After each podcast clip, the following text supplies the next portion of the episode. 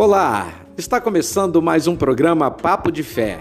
Sou o pastor Jair Gouveia e junto com você quero meditar na palavra de Deus. Eu tenho certeza que Deus tem algo maravilhoso para o nosso coração.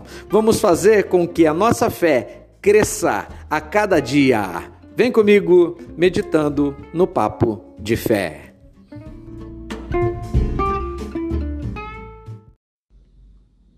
Olá, meu amigo, minha amiga, meu irmão, minha irmã em Cristo Jesus, graça e paz. Peço a Deus que abençoe a vida de vocês da mesma forma que Ele tem abençoado a minha.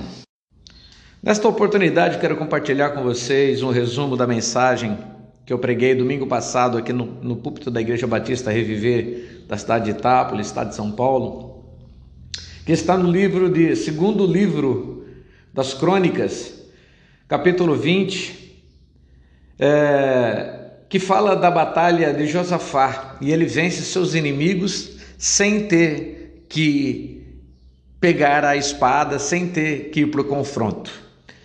É, diz assim o capítulo 20 da segunda, do segundo livro de Crônicas. Depois disso, os filhos de Moabe e os filhos de Amon, e com eles alguns dos meunitas vieram à peleja contra Josafá. Então vieram alguns e disseram a Josafá: Vem contra ti uma grande multidão da além do mar da Síria. É, já, estão, já estão em Hazazon Tamar, que é em Gede. Temeu Josafá e pôs-se a buscar o Senhor e apregoou um jejum em todo o Judá. Judá se ajuntou para pedir socorro do Senhor também de todas as cidades de Judá, o povo veio para buscar o Senhor. Pôs-se Josafá em pé no meio da congregação de Judá e de Jerusalém, na casa do Senhor, diante do átrio novo, disse: Ó Senhor, Deus de nossos pais, não é tu, tu Deus nos céus? É, tu dominas sobre todos os reinos dos povos, e na tua mão há força e poder, e não há quem te possa resistir. Josafá, ele busca a Deus, porque ele teme o mal que estava vinho, vindo contra ele e o seu povo. Josafá é pego de surpresa por um ataque de dois de três povos, é, sendo eles o povo, os Moabitas, os Amonitas, que se juntaram aos Meunitas. Os Moabitas e os Amonitas são descendentes de Ló, daquela relação incestuosa que ele teve com suas filhas, quando eles escaparam é, do incêndio, da destruição total de Sodoma e Gomorra. Eles é, se tornaram dois grandes povos que viviam nas terras de Canaã, terras estas ao qual Deus diz que era para Josué e o povo judeu, o povo do Senhor, né, o povo de Israel, não tocar neles, deixarem eles ocupando aquele espaço de terra. Porém, eles tinham sempre arrumavam algum motivo para atacar ao povo de Israel. E nessa oportunidade eles se juntaram, formaram três grandes exércitos, sendo dos Moabitas, é, é, é, dos Amonitas e mais esse outro povo que não tinha nada a ver com eles, mas era ali da região também, os Meunitas.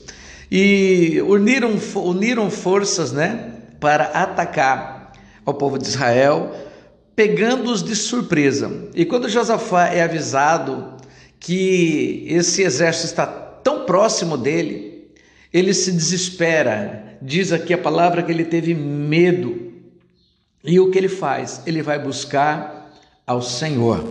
Aqui, queridos, muitas vezes eu vejo essa situação desse ataque, muitas vezes também na nossa vida. Às vezes somos atacados por situações que a gente menos espera, ou atacados por pessoas que a gente menos imagina. Mas eu nunca vejo isso como uma batalha carnal, eu sempre vejo isso como uma ação espiritual. O apóstolo Paulo diz que a nossa luta, ela não é contra a carne, é contra sangue, não é contra pessoas, mas é contra os principados e potestades do inferno. Muitas vezes Satanás levanta pessoas, até mesmo que às vezes faz até parte do nosso rol familiar para nos atacar. E muitas vezes somos surpreendidos, como que do nada algo ou alguém se levanta contra nós. Vejo também como problemas que se levantam contra nós. O inferno ele é especialista em tentar saquear a nossa vida, sa sa saquear a nossa alegria, saquear a nossa paz. Jesus diz que o, o ladrão vem senão para roubar, matar e destruir. O diabo ele faz o seu papel. O papel do diabo é tentar matar, roubar e destruir. E, e muitas vezes então entendo, né? Esse, esse, essa ação aqui representa muito bem isso. Do nada se levantam os inimigos para pegar Josafá de surpresa.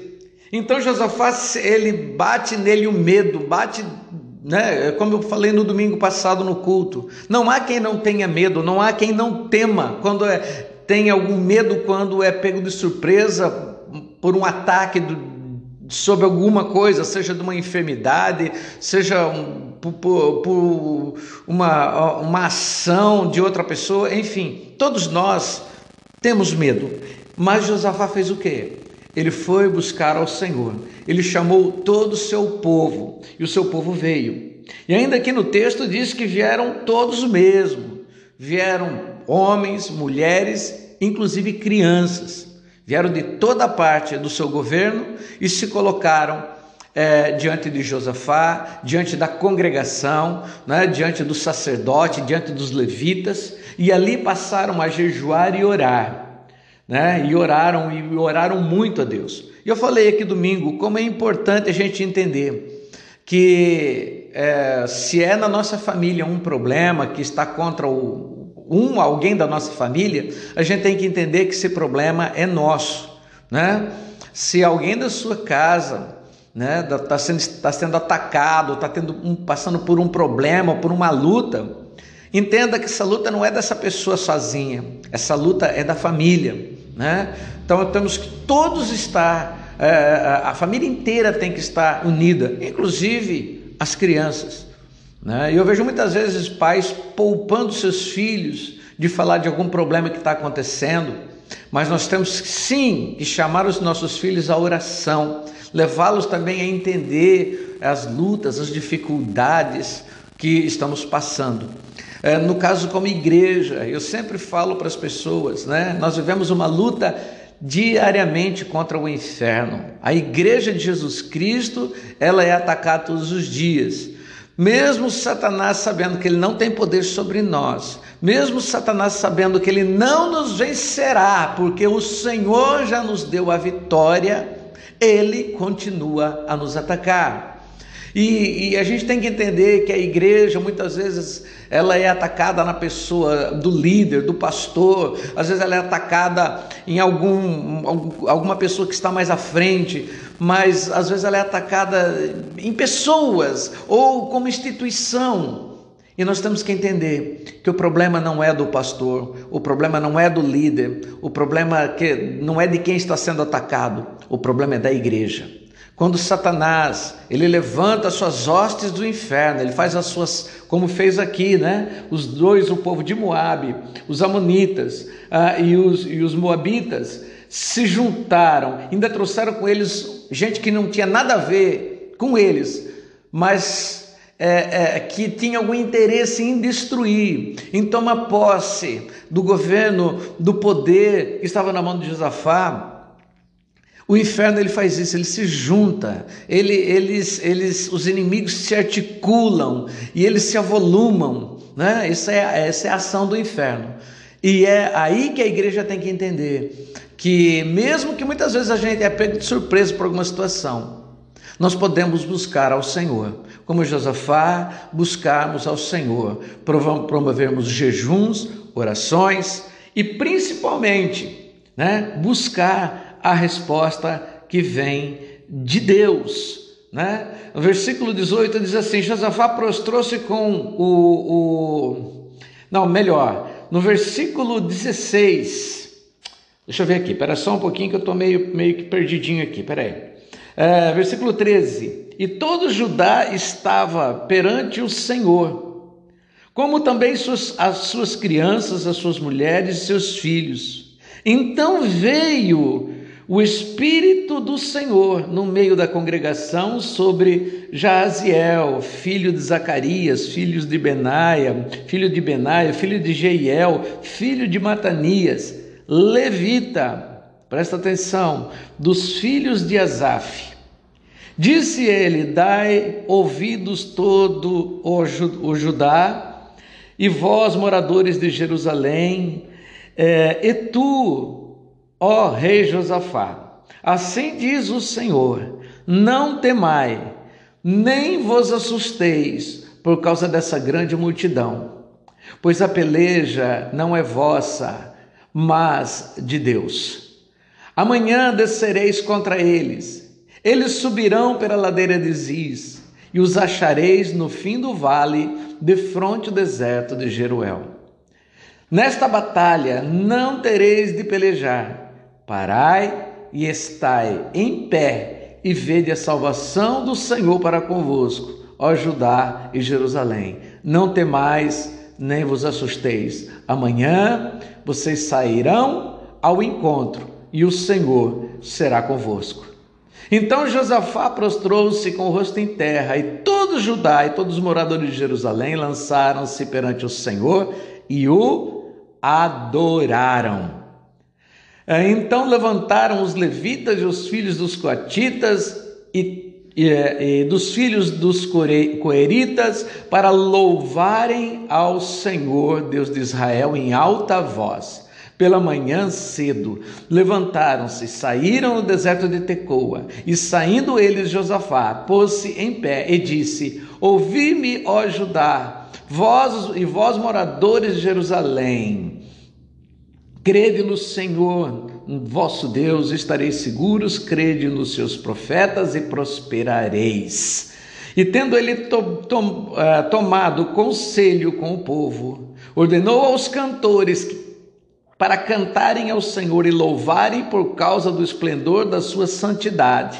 E enquanto saíram uh, na frente do exército, dizendo: Rendei graças ao Senhor, porque o seu amor, pois o seu amor dura para sempre. Quando começaram a cantar, cantar e dar louvores ao Senhor, é, cantarem e dar louvores, o Senhor pôs emboscadas contra os homens de Amon, de Moabe e do monte Seir, que tinham vindo contra Judá e foram desbaratados. Os filhos de Amon e, e de Moabe se levantaram contra os moradores de Seir para os destruir e exterminar. Acabando eles com os moradores de Seir, ajudaram uns aos outros a destruir-se. Queridos,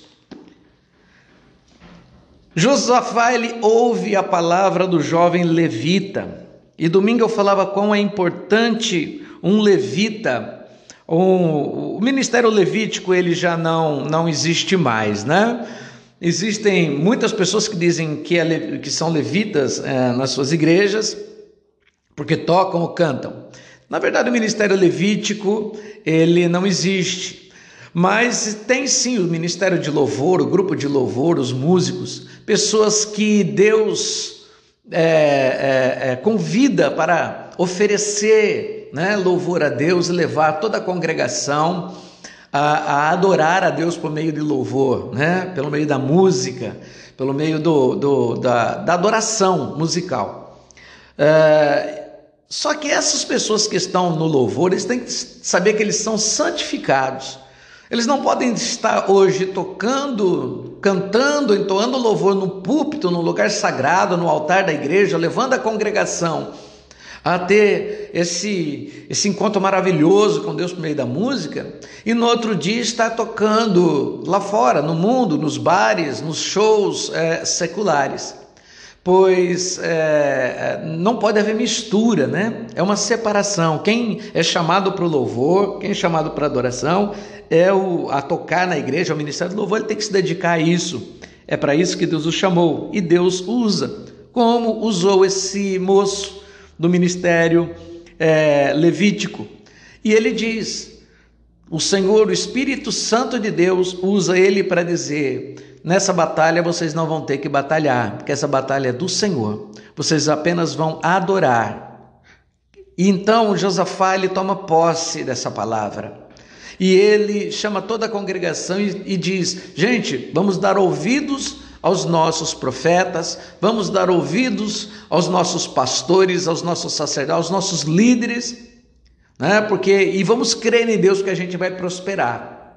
E então ele ordenou que o ministério de louvor, todo o grupo de louvor, todo mundo que tocava e cantava ali no templo, fossem à frente cantando, louvando e adorando a Deus. E à medida que eles foram louvando e adorando a Deus, a resposta de Deus, ela veio de forma tremenda e maravilhosa. Fez com que houvesse uma grande confusão é, no meio dos inimigos é, é, de Josafá e de todo o povo.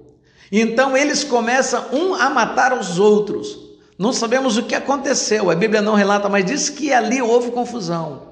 E eles primeiro, primeiro se juntam os amonitas e os moabitas, e destroem os meunitas.